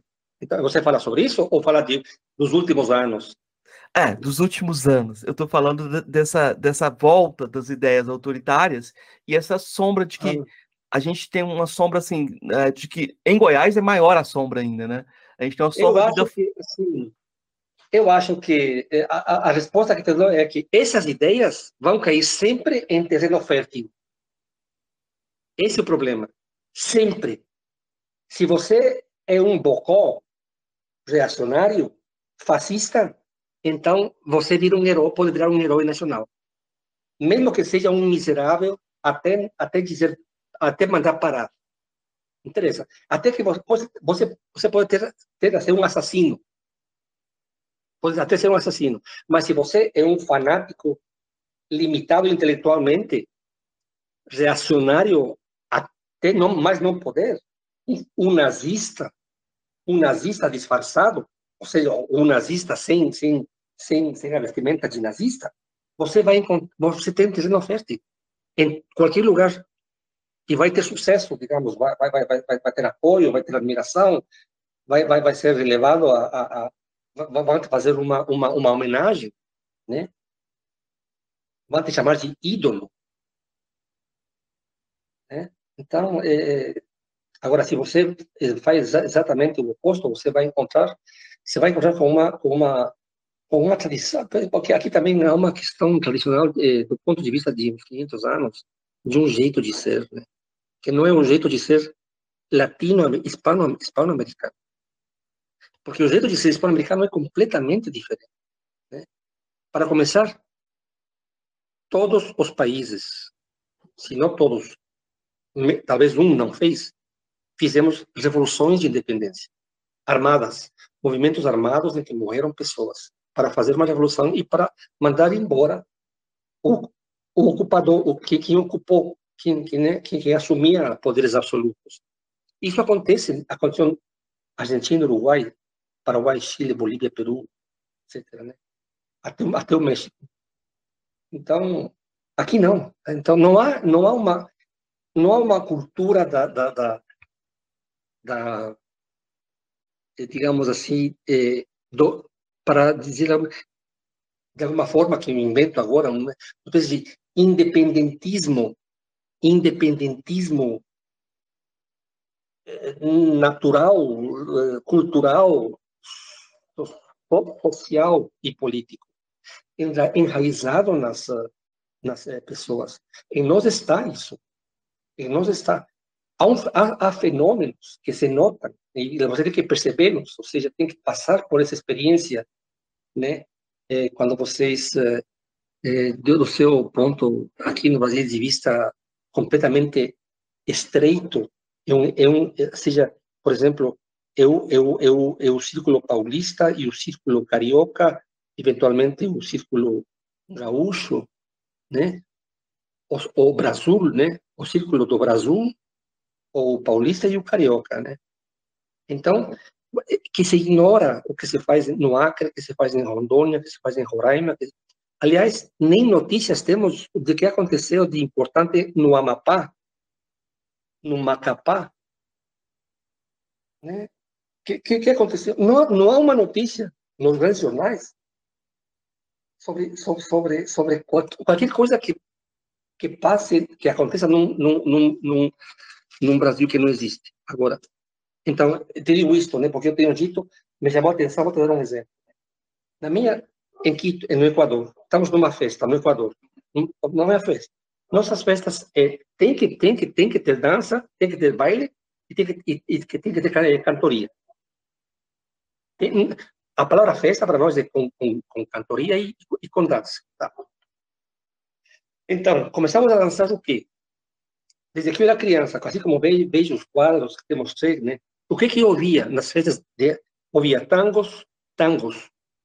Ouvia, ouvia cha-cha-chás, ouvia valsas peruanas, ouvia cuecas eh, chilenas, ouvia guainos, para, eh, eh, eh guainos eh, bolivianos, eh, galopas paraguayas, ouvia pues, los corridos me, me, mexicanos y obviamente las cumbias colombianas, a salsa do Caribe e as orquestras, orquestras de todos esses lados e grandes. Essa foi essa essa é cultura. Então, para dançar, dançamos de tango, passando por toda América Latina e não como uma coisa alheia, mas como uma coisa que nos toca. Tá. Agora, pronto, casamos e agora vamos cantar. O que cantamos? Cantamos tangos, cantamos chacareras, cantamos milongas argentinas, cantamos guainos eh, bolivianos, cantamos galopas eh, paraguaias, cantamos valsos, eh, valsas eh, peruanos, e assim, um por um, até chegar no. Não é que fazemos isso, eh, anotamos, né? mas naturalmente saem essas coisas. Agora, eu digo aqui no Brasil, numa festa, em qualquer lugar do Brasil, há uma hora em que diz, não, vamos, ah, e, e vamos, vamos voltar para o Equador, na minha casa. Então, vamos, agora vamos cantar música equatoriana, tá? Então, cantamos música de Guayaquil, cantamos música de Cuenca, cantamos música de Loja, cantamos música de todo o Equador, não porque, digamos, agora falta um, anota aí que, que, que cidade está faltando. São simplesmente canções que estão enraizadas na alma de nós todos. Então, vou te contar o, o, o seguinte. Uma vez eh, estava nos Estados Unidos, eu achava, eu achava que por eu ser de Quito que, e Equador, que por aí passa tudo de norte para sul, pensava que por essa razão nós temos, nós sabemos isso, né? As músicas dos outros, pensei, né? Mas aí eu, lá nos Estados Unidos, numa festa de latino-americanos, estudantes lá, vamos contar, vamos cantar. Então, eu, como eu sabia, eu comecei desde, desde a Argentina, Argentina, Paraguai, Bolívia, Chile, Peru, Equador, Colômbia, é, música salsa e, e, e, música cubana e mexicana. E uma menina falou para mim: Ah, você não cantou uma música do meu país? Eu falei: Caralho, que, que, que música é essa? E ela, ela não, eu falei: Da onde você é? Ela me disse: Eu sou do, de Panamá. Ah, então peguei o violão e quero um sombrero de guanuna. E todo mundo, ah, eh, Marcos, todo mundo sabe as letras de todas as canções que eu estava cantando, sabia? todo mundo cantava comigo. E, inclusive, cantavam aquela música Nosso Juramento, de Julio Jaramillo. E eu ficava assim, sabe, com os olhos assim, compreendes? Então, tanto, tanto internacionalmente, do ponto de vista do, do latino-americano, quanto do ponto de vista do equatoriano, nós não somos encerrados no nosso pequeno círculo, como o círculo paulista, carioca do Brasil, e cantamos músicas de todo. Então, eu digo, quando há numa casa brasileira em que se, agora vamos cantar música do Acre, ah, todo mundo, agora do Amapá, ah, do Amapá, do Rondônia, Roraima, nem, nem sabem, nunca ouviram. E tinha uma pessoa que falava assim, não sei, não quero saber, e tenho ódio de quem sabe. Né? Uma coisa assim, né? Há uma desvalorização da própria cultura brasileira, que, que é absolutamente lamentável. E um olhar para, para, para, para dentro do seu umbigo assim, regional, digamos, né? E da cidade, nem, nem da região, nem da, da cidade, sei lá. Uma coisa muito. muito Engraçado, porque é, eu morei agora há pouco tempo em Santa Amaro, da Purificação. Santa Amaro é outra história, porque Santa Amaro é a cidade do, do Caetano, da Maria Bethânia, do Emanuel Araújo, que acabou de morrer, criou o Museu Afro. O, Caetano e o Emanuel Araújo eram, eram colegas de sala, estavam na mesma turma. Então imagina que escola que era essa. A escola pública era muito potente, e lá tem muita valorização da música, tem muitos músicos, e tem essa, essa ideia de ouvir músicas de outros lugares, né? Só que isso em outra geração, a geração mais nova não tem essa pegada. Eu fiquei pensando, eu te perguntei, perguntei para você sobre a, essa, essa cultura autoritária brasileira, e a sua resposta me fez pensar no lugar da música sertaneja em Goiás, no lugar da música sertaneja no Brasil, como imagem do Brasil, porque é a música mais popular do Brasil hoje, né? e até que ponto que a própria MPB se voltava para o Brasil sudestino, essa ideia do, do, universal do sul, e não, não pensava as variações, o Brasil se fechando dentro de si mesmo. Até nisso há uma espécie de autoritarismo também, um fechamento do Brasil. Até o Soy Louco por Ti América não é um Estou Louco. a gente, a gente aportuguesou o espanhol, porque uh, o espanhol falaria, o espanhol falaria, estou, estou louco. Até a nossa forma de pensar. É, então, eu acho que essa, essa resposta pela cultura, pela música, é muito possível da gente pensar o que está acontecendo na, na música, ou que valores que a nossa canção traz. Qual que é a música que toca, toca no final da festa? Aqui em Goiás, quando o pessoal chega no final da festa, eles tocam um sertanejo é, começa a tocar o sertanejo mais antigo, e às vezes tocam músicas, por exemplo, deixa eu, eu tô pensando aqui, por exemplo, em canções como Cabocla Teresa. Cabocla Teresa é uma canção tradicional sertanejo que conta um feminicídio. O cara matou a ex-mulher e tá contando pro seu doutor que ele fez isso por amor, né? Então, tipo, que valores estão embutidos nesse tipo de, de narrativa. Eu acho que isso é muito importante de, de, de se pensar e uh, de se colocar. Mas eu vou dar um passo atrás. Vou, é, eu queria comentar um pouco, porque eu estou eu tô republicando no, no site do Filosofia Pop algumas colunas que o senhor escreveu no jornal Opção, né? E tem sido, algumas têm feito um, bastante sucesso, as pessoas estão redescobrindo textos que têm 20 anos, né? E eles estão uh, chegando aos jovens agora que estão na graduação, às vezes estudantes estão interessados e uh, tem chamado a atenção. Eu queria que você comentasse um pouco sobre isso, né? Uh, sobre esses textos que estão na gaveta e o que, que o senhor tem na gaveta aí, porque eu sei que tem obras inteiras que o senhor não publicou. Né?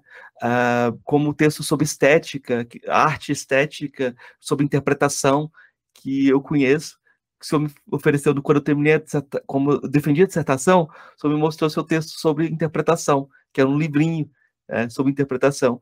E esse livro nunca foi publicado, né? Uh, eu queria que você comentasse um pouco sobre, sobre essa escrita, né? Está uh, repercutindo agora, e esses livros que estão na gaveta. Não, bom, é, assim, é, sim, é, como posso dizer? em, em, geral, os livros, eh, os artigos, né, são, são, são, são, é, são motivados por questões que te interessam na obra. Né? Então, você escreve e, eventualmente, vai publicá-los. Né? Se não chegar a ser publicados, você, você os esquece. Porque o, o fim já foi alcançado para você, né? Que, no, como eu te digo, é o teu esclarecimento pessoal mesmo, né? Agora, se podem ser publicados, bem. Assim, não, se não são, continua a vida e tem outros problemas e e, e, e deixa para lá, né? Deixa, deixa. Eu estou pensando que o senhor escreve como o seu pai pintava quadros. O senhor escreve e deixa e joga, terminou um quadro, vai para o próximo. E as pessoas geralmente não escrevem assim. As pessoas escrevem achando que estão fazendo a obra, a eternidade, assim, vão fazer um sistema, né? E aí fica, fica. É, já aconteceu de eu comentar textos fala, ah, aquele texto que o senhor escreveu sobre o violão. Qual texto? Eu não lembro de ter escrito nada sobre isso. Essa capacidade de esquecer é muito importante também para poder para poder viver melhor também, não é? Olha, é, e isso isso falo que vou falar, eu acho importante. E isso assim é bem acadêmico, é, porque é, uma, é um bom exercício. Mas assim é bem posso posso dizer é bem acadêmico mesmo. Que é o seguinte, você sabe que eu criei aquele evento, o Eu Penso. Né? Sabes, né? O Eu Penso. Não conheço, não conheço. Quando eu estava em Goiânia, num lançamento do livro de um colega, começaram a conversar, no, no lançamento, era numa editora, numa livraria. Na livraria, se não me engano, na, na livraria alternativa, que ficava na Rua 4 com a Goiás. Acho que era aí. Então, foi aí o lançamento. E eu comentando com, com, com quem pode ser teu, seu colega, teu colega, falei, nossa, falando que, que falei, seria bom, eh, seria bom que seja possível, eh, pensei, falei para eles, que seja possível publicar algo realmente dizendo eu penso. Porque você fala, eu penso de, de, e, e, e, todo mundo é especialista no eu penso cartesiano, né? E o Descartes leria não entenderia de que está falando, porque o que é isso? Eu nunca, não me passou pela cabeça, né? Mas então, eu falei, vamos fazer o seguinte, falei, vou, vou criar um evento em que, evento para todo mundo e basicamente para estudantes, chamado Eu Penso. Nesse evento, os estudantes mandam seus, seus, seus trabalhos dizendo o que eles, eles e elas pensam. Eu penso isso. E não é, o que Kant pensa, o que o que o outro pensa, ou a minha interpretação de Hegel, de Marx, de Aristóteles, de Foucault, né? Mas o que eu penso, mesmo que seja sobre eles, mas eu penso que Aristóteles está enganado aqui, mas eu penso isso, né? Ou eu penso contra, ou eu penso a favor, mas eu penso, e basicamente seria, seria isso. Então, a semana passada, eh, perdão, há duas semanas, já foi a sétima edição do Eu Penso. A sétima edição. Então, porque foi, foi, se não me engano, uma em Goiânia e depois eu vim para cá. E aqui eh, continuamos. Foram duas, não me lembro bem, mas porque também eu, eu não guardo isso na cabeça. Mas só sei que são, já são sete. Então, se abre essa possibilidade para que os estudantes, as estudantes, os estudantes e os professores e as professoras mandem algo para dizer o que eles realmente pensam, sem necessariamente ter que escrever sobre alguém, que é a nossa obrigação, né? Aqui no Brasil. Então, como evidentemente eu sou o decano do curso, eu sou o criador do curso e decano, inclusive do campus, professor mais velho, senhor, né, já sou senhor. Então, obviamente, até por deferência, né, então, eu já não organizo mais, né, cansei. Né? Então, Gonçalo, vamos organizar o Eu Penso? Então, Gonçalo, gostaríamos que, que desde a, a conferência inicial, que desde a, a, que inaugures eh, a semana com um trabalho, que leia seu trabalho. E é todo ano assim. E sobre o que vai ser? Sobre a filosofia, sobre a natureza da filosofia, sobre, sobre o assunto que estamos discutindo. Então, o que que eu faço? Eu cansei, como você sabe de escrever, não, não há melhor pessoa para entender o que estou dizendo, só que eu não, eu não vejo que, o, um ano passado, um ano, antepassado, tenho escrito e publicado. Esse instante, aceito o convite, claro, não, não posso não aceitar, e esse instante, eu abro uma tela, abro uma, abro uma página, né, um, um documento, e começo, começo de zero. Eu não leio o que eu escrevo. Eu começo, começo de zero. Tudo que eu escrevo é de zero. Eu não leio o que eu escrevi. Então, termina sendo, agora, por exemplo, neste caso, é, é, termina sendo um texto completamente diferente, que eventualmente não discorda, não discorda do que eu tenho dito. Em alguns casos, eu aprendo, mudo de ideia, né? Sim, mudo sim, né? Mudo de ideia de, de, de formas importantes. E é porque eu não tenho aquela coisa de, ah, então vou usar aquele que eu, que nem estou sabendo que está aí guardado, que vou, vou usar, porque não estou com preguiça. Nunca. Jamais faço isso. Então, isso me permite aprender, porque sou forçado a dizer o que realmente penso na hora sobre isso. E que penso na hora, por mais, como não temos uma mentalidade de computador, colar e cortar e copiar, então sempre sai diferente, porque as motivações são diferentes, ou seja, passou um tempo, repensou as coisas, inconscientemente processou e reprocessou, se há essa palavra, e termina sendo outra coisa completamente diferente. Né? E por sim. Eu fiquei pensando na tela, na tela em branco. A tela é a página em branco, mas é aquilo que eu estava falando de um quadro que você faz e aquele quadro não serve, você completou aquele quadro, ele vai para. Exato. Exato. Nesse caso, era sobre o penso, né? Então eu falei, não sei por que razão. Eu falei, é, é o seguinte: o eu penso, ia, porque queria que falasse sobre o eu penso, mas então comecei a fazer uma pequena referência ao eu, ao eu penso como, como evento, qual foi a motivação, e obviamente tenho que pensar no, no Descartes. Só que o Descartes, o que está o que está, está nas meditações não é original. Ele, ele copiou, do, ele, ou seja, se inspirou, para não dizer que copiou. Não é plágio, porque não é. Mas ele se inspirou, tem grandes inspiradores, que são o Santo Tomás, o Santo Agostinho, o Santo Anselmo e o Santo Tomás. Nada do que está nas meditações não, de, não se deve a um deles. Né? Inclusive, o penso, logo existo, é uma frase do Santo, do Santo Agostinho que, na, que, num, que numa polêmica com, com, contra os uh, acadêmicos, contra os céticos, ele disse: e se os céticos me falarem, me falassem agora, mas e se você se equivoca? Se você está equivocado, seja sobre qualquer coisa, Agostinho, aí, ele, aí eu diria, se falo, ergo sum. Se erro, se eu me equivoco, então não existo. Olha aqui. E ele não repete eu fui atrás, então eu fui atrás de Santo Agostinho, e praticamente desde o início da carreira até o fim, ele, ele faz essa menção. Por exemplo, a prova anselmiana está nas meditações e as provas de Deus também inspiradas em Santo Tomás. São as duas provas de Deus nas, nas eh, meditações. Tudo bem. Então aí, por acaso, por acaso, eu eu fui atrás da, da dívida de Descartes a outros, procurando isso nos títulos, né, de obras, a dívida de Descartes ao, a, ao passado.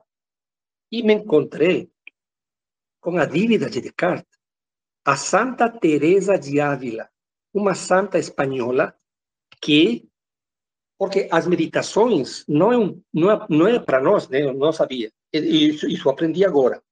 Não é um título apenas, é um, era um estilo, era um estilo da Europa escrever, que começou, por exemplo, com as umas confissões, umas confissões de Santo Agostinho.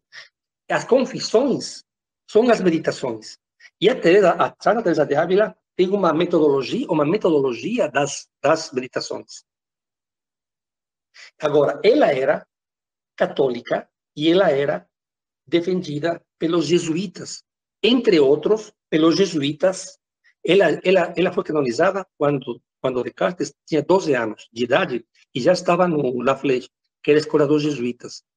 E o currículo de La Flèche era dos jesuítas e, obviamente, ele não poderia não ter lido a Santa, Santa Teresa.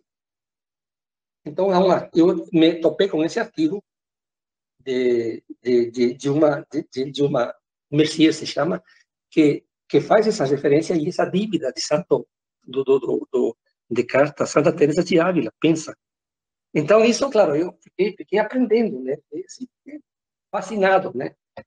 Com isso. Depois até te mandaram o artigo da, da desse último do eu penso que não está não está revisado nem, nem, nem nada. Né? Não, é, é, é, fantástico essa relação, mas é, é, eu acho que a gente fez um, um, percurso aqui e chegou num ponto muito interessante, que é esse ponto de voltar para o ensaio. E por mais que o, o, Descartes siga essa tradição, tem aí a criação de um eu né, na escrita. Ele está sempre escrevendo, escrevendo em francês para ser lido, e ele está sempre tentando pensar por escrito né, e criando, por mais que tenha uma diferença do Montaigne, por exemplo, mas tem um, um, movimento de pensamento. Quando a gente sistematiza ele, a gente perde esse movimento de estar tá escrevendo e tentando se colocar é, por escrito. Eu vou te pedir, professor, então, para a gente é, fechar nossa conversa de hoje, algumas indicações de leitura para os nossos ouvintes, ou de música, aquilo que você quiser indicar para os nossos ouvintes que você achar interessante, estiver lembrando agora? Não, bom, é, é, como, te, como te mostrei, eu estou praticando piano, né? Então, ao praticar o, o piano, eu, eu estou pondo é, todo tipo de música é, na, na, na, na, na é, é, mas é, é, mais para, para, para eu me aprimorar no tocar o piano e nem dominar o teclado, né? Mais do que do que outra coisa. Obviamente que eu escolho músicas que eu que eu que eu gosto, né? Mas é, só por acaso descobri uma música cantada pela Shakira, Ai Amores. A, ou seja, H A Y e depois Amores, né? A Amores em espanhol, Ai Amores, que nunca tinha escutado dela. E já tem um par de anos né? que achei absolutamente fantástica. Eu posso te mandar o link do, do vídeo dela. Então, só, só... E, claro, tem, tem, uma, tem, um, tem um videozinho né, que, que, no qual eu uso para praticar o piano. Estou praticando com, com as grandes orquestras. Né? Então, é, porque é, elas, é, claro, as grandes orquestras estão privilegiando a, a, música e não e não o cantor, né? Então, tem uma música, tem, tem de Paul Muriat, Paul Muriat, que era, né, já morreu, um grande diretor de, de dessas orquestras, eh, orquestras populares, né, como Ray Conniff, né, por exemplo, que tem uma tocata. Acho que tocata eh, se escreve com dois Cs e com dois Ts, que achei lindíssima. E tem também um concerto para, seria concerto, né, concerto para duas vozes, eh, perdão, concerto para uma voz, que também é, agora para quem como eu está usando essas músicas para tocar, para acompanhar, né? Então, estou ah, tem coisas de Ray Conniff, eh, por exemplo, eh, grandes orquestras como as do, Ray Conniff, o Bésame Mucho de Ray Conniff é uma o Bésame Mucho, a interpretação de Ray Conniff de Bésame Mucho é absolutamente maravilhosa, né? Para mim é a melhor versão que tem. Tirando tirando a cantada dos Panchos, o Bésame Mucho por os Panchos. Tudo bem, esse é um, esse é um monumento. Uma pirâmide do Egito. Esta, esta, esta, a interpretação de Ray Conniff, de Bésame Mucho, é outra. É outra. Assim, outra pirâmide, sabe? São uhum. várias pirâmides. Então, são assim, essas coisas. Essas ah. coisas que, que também só são no momento mesmo, né? Ah, Esta, eu, eu tô lembrando aqui, vou indicar para os ouvintes, o Márcio Valverde, lá no Unilab, é, como eu morava em Santa Amaro, é, lá tem muitos músicos, né? Eu conheci um músico que ele era técnico também da Unilab, que é o Márcio Valverde, e ele toca samba chula, ele tem CDs de samba, é, só que são tantos músicos que a gente não consegue conhecer todos. O trabalho do Márcio é muito bom, ele é produtor também, ele acabou de lançar um álbum novo e é, vou indicar para os ouvintes, depois eu coloco o link para quem quiser do, do, do, do, trabalho novo do Márcio Valverde. E eu acho que, que aí tem uma coisa que eu lembrei dele, ele me falando de quando ele toca samba chula, que é um samba é, que tem essa, essa vinculação com o trabalho, mas ele me dizendo que às vezes ele troca, teve situações que ele tocou e é como se você estivesse em transe, porque você começa a repetir, são poucas notas, né? Aquela coisa em sétima, aquela coisa meio popular, né? E chega um momento que é quase chega em transe. Tá tocando, tá tocando, nem sente que tá tocando, né? Quando para é que o corpo dói. Né? Quando para é que o corpo dói. E eu, eu fiquei pensando nisso. Um, se a gente conseguisse também é, é, escrever desse jeito, né? De você conseguir escrever e conseguir é, se integrar, integrar na escrita de uma forma mais é, densa, né? É um exercício, a gente tem que exercitar isso também. Mas uma curiosidade, professor, quando o senhor escuta música, se o senhor escuta música, não tem como fazer mais nada. Assim, quando o senhor escreve, tem gente que, alguns autores, que falam que colocam algum tipo de música clássica porque eles querem dar um ritmo na escrita. Né? Eles pensam a, o, o, livro como se fosse música, né? E tem tempos mais rápidos, tempos mais lentos, né? Uh, no, se, eu ver a relação entre música e escrita, como é que senhor pensa essa relação?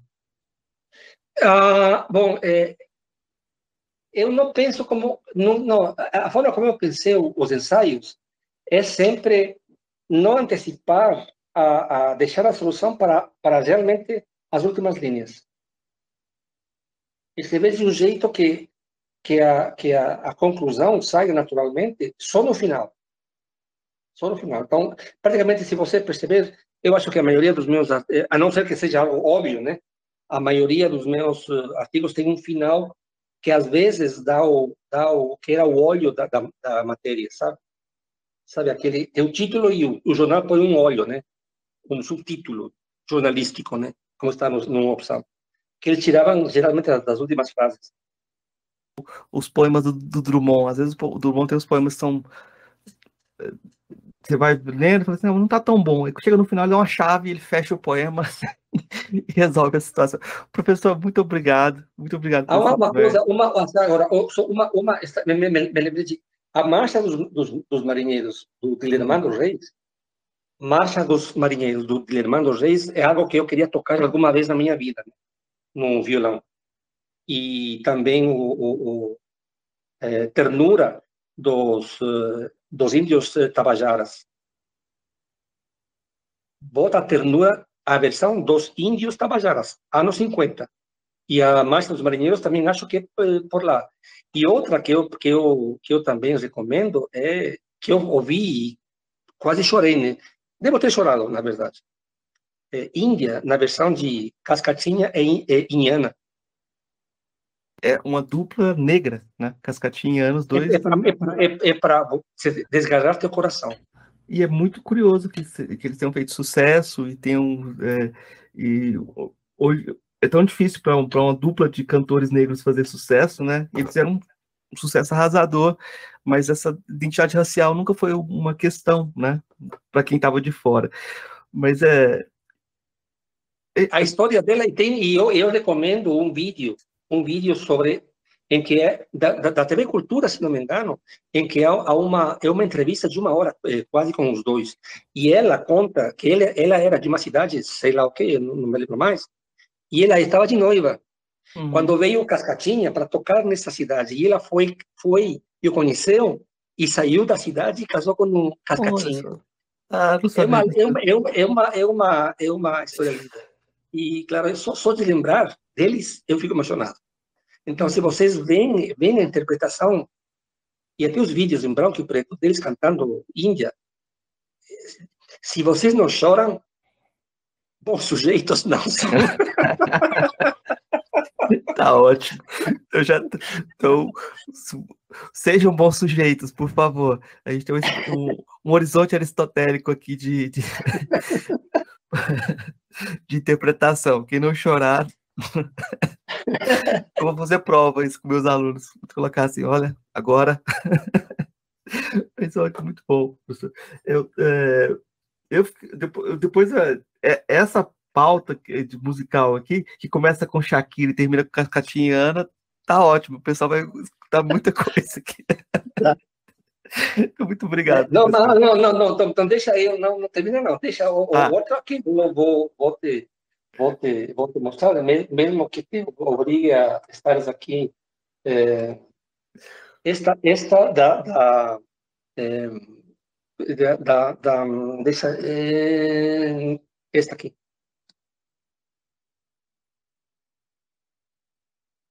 Só um instantinho. Tá. Não, não, não, não, peraí. Só um instante.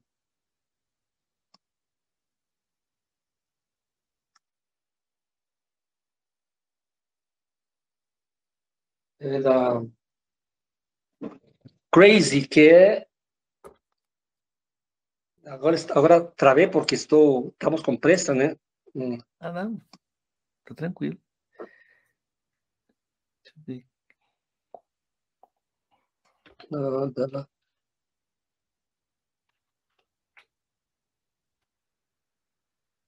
Um instante. É que você pode. É... Eu tenho 39 listas. Nossa. 39 Isso... listas. Ok. Olha esta música. Vou, vou te aproximar. Ah, tá. Se chama Crazy, né? De quem é? Crazy. é? De Patsy Cline. Patsy, P, P de pato, A, T de Teresa, uhum. Teresa, S, Y. Patsy uhum. Klein. Clean, com C e não com K. Ah, tá. Pode Ah, agora sim. I'm crazy for Escutaste? Sim, sim. Agora, essa música é de um de Willie Nelson. Hum. Ela é do Willie Nelson, do famoso cantor de, de música folclórica pop, pop country, country music nos Estados Unidos, o Willie Nelson. Ele uhum. fez essa música porque ele estava com problemas com a mulher. Uhum. Aí passou para, para, para Klein, que em princípio detestou a música, mas, mas, mas depois adorou, né? A, uhum. a Klein morreu num acidente de, de avião, ela, eh, quando ela tinha 32 anos, eu, eu acho, por volta do ano 62 ou 61. E, a, e, e, esta música é uma das mais tocadas nas, na, naquelas, naquelas máquinas nos bares. Aqui nós chamamos rocola, em, em, aqui não sei como se chama. Essa, essa máquina que você põe disco. Ah, eu não sei o nome de. Sim, sim. Juke, juke, jukebox. Jukebox. Em, ah, sim, jukebox. Isso, isso, isso, é, é, uma das mais tocadas na história da, de, da, da, existência da máquina. Então, essas músicas eu escuto e tiro. Uh -huh. especialmente, tem uma harmonia lindíssima, é uma harmonia belíssima é uma música, harmonia, e eu sou apaixonado pela Klein. Esse que você fica apaixonado pela, pela, pela, pela é, pelas interpretações, né? Uhum, uhum. Tem, uma, tem, tem é, Woman in Love, Woman in Love da, da, da Barbara Streisand, que também me, me, me, me rasga o coração. E assim, né? que ficaremos aqui o dia inteiro falando disso. Você entrou numa, numa veia meio que, que não termina nunca, né? Como um Nilo que não se sabia onde começava, mas aqui não sabe onde termina. não, mas é, isso é muito bom, isso é muito bom. Eu fiquei pensando, ah, o senhor está gravando também? Não, né? O senhor está só é, é, eu, eu tinha um grupo de música no Equador, uhum. que era música folclórica, Sim. né? Por 10 anos, até sair do meu país. Sim. Então, sempre, tanto, tanto lá, depois nos Estados Unidos, eu fiz apresentações, né? Uhum. Uhum. E aqui, aqui também aqui em Goiânia, e também aqui em Goiás tenho feito. E estou em conversas com um dono de um bar, um amigo, que eu vou tocar, eu vou tocar com um aluno que toca o violão, mas estamos praticando, né? Estamos ainda ah. no processo de, de, de, ver que músicas vamos tocar na, naquele bar. É, é lá, na, lá na Praça do Coreto. Ah, que é maravilha.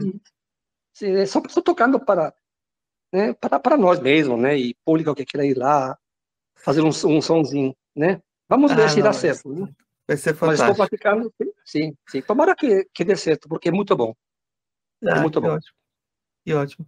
Então tá, professor. Obrigado, então. Tá eu acho que é uma boa, uma boa conversa. Espero que a gente tenha outras conversas também. Depois. Claro, claro. Eu, eu agradeço, viu? Foi então, muito tá. bom. Abraço, professor. Ah, abraço. É. Tchau. Tchau, tchau. tchau.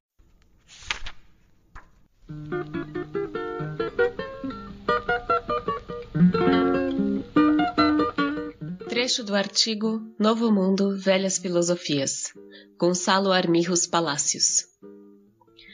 Devemos parar de fazer filosofia para europeu ler. Não porque europeu não lê filósofo latino-americano. Temos várias maneiras de fazer filosofia nossa. Se for realmente um problema termos que fazer filosofia nossa, o problema de fundo aparece quando mudamos o lugar do pronome e dizemos: o problema não é fazer filosofia nossa, mas nós fazermos filosofia, ou fazermos filosofia por nós mesmos. Podemos fazer isto demonstrando, por exemplo, que certos projetos europeus são inconsistentes, inviáveis, estéreis, inaproveitáveis, ou desenvolvendo, se for o caso, outros projetos e adaptando-os, modificando-os de acordo com as nossas necessidades e projetos. Podemos, por exemplo, mostrar os erros e inconsistências cometidos por essa pretensa filosofia infalível. E a maneira de fazer-se isso é da única maneira como se faz filosofia: argumentando, fornecendo hipóteses e teses alternativas, confrontando a nossa racionalidade à racionalidade europeia ou a dos nossos próprios colegas. O que, note-se, é impossível se não conhecermos muito bem a filosofia europeia, que é nossa num sentido importante é nossa tradição.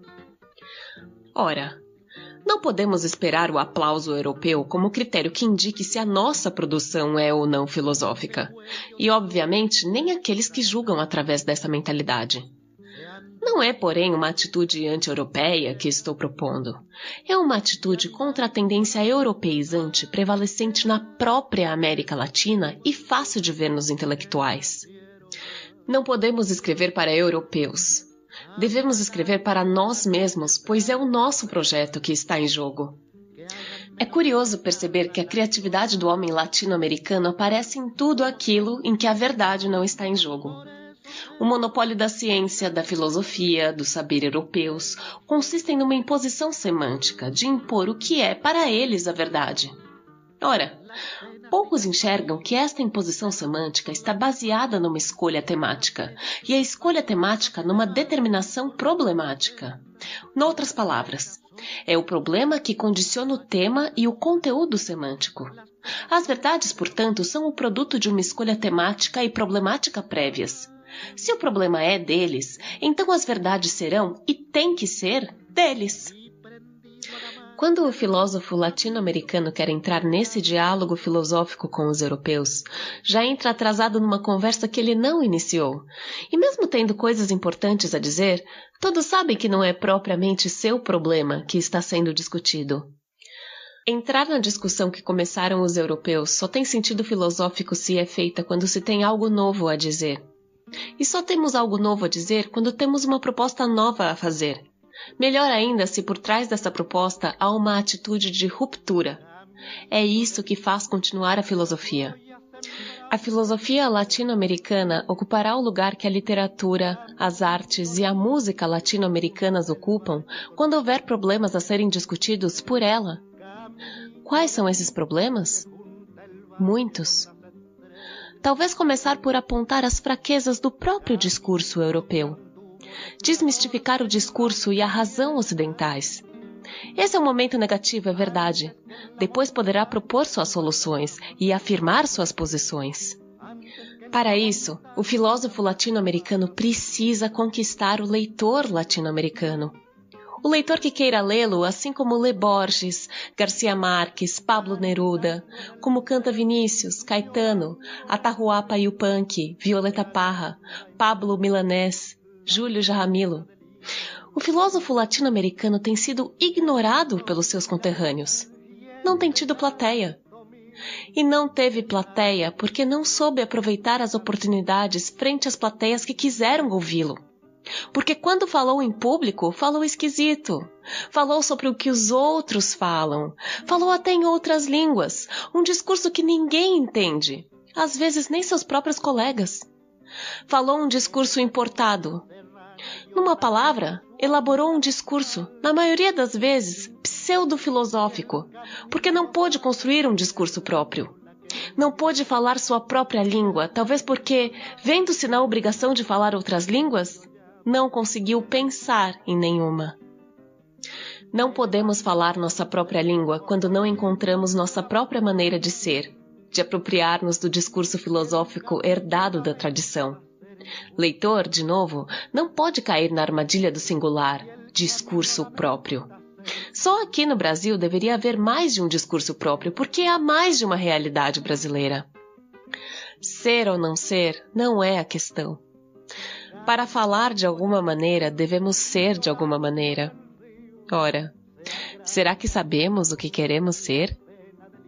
O problema não é ser ou não ser, pois é impossível não ser. Todo deixar de ser já é uma maneira de ser, e o não ser, puro e simples, como Parmênides disse, não é nem pode ser. A questão, então, é ser de uma maneira ou de outra.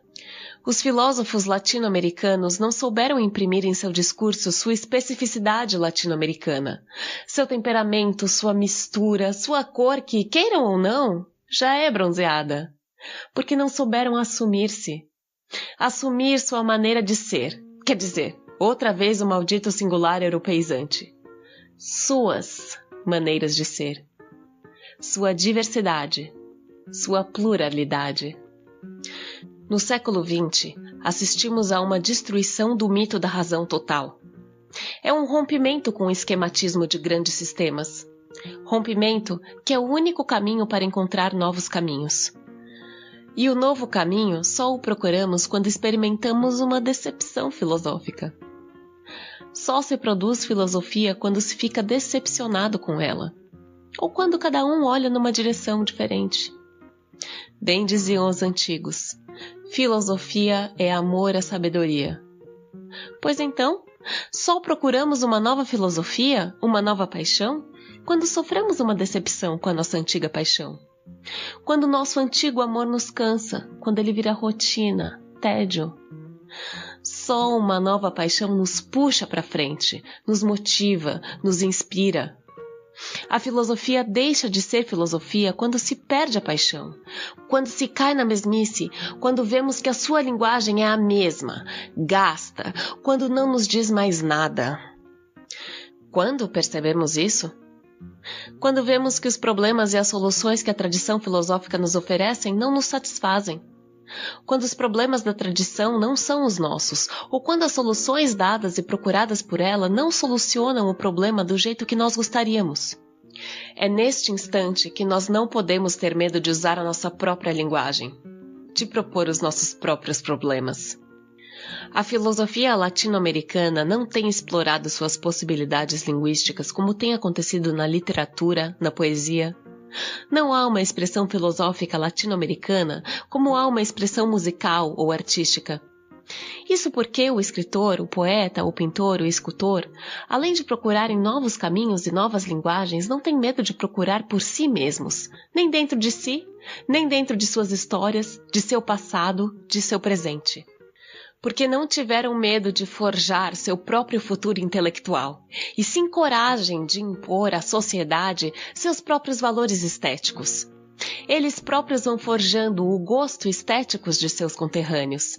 Eles voam livremente porque os poderes de sua imaginação são os seus próprios limites.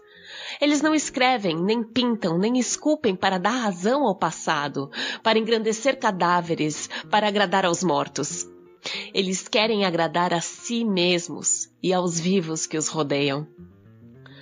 Vila Lobos, João Gilberto, Borges, Gabriela Mistral, Cândido Portinari, Guaiasamin forjam a música e as letras e as artes propriamente latino-americanas porque eles gostam e curtem o que os rodeiam.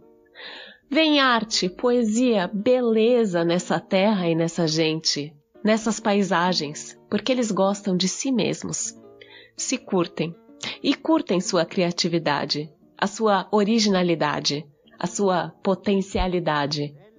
Eles têm tido amores pelos quais se apaixonam e nos apaixonam. Nós, na filosofia, quando é que vamos fazer o mesmo? Vamos apaixonar-nos pelas nossas Américas? pelas nossas realidades latino-americanas, já não é sem tempo.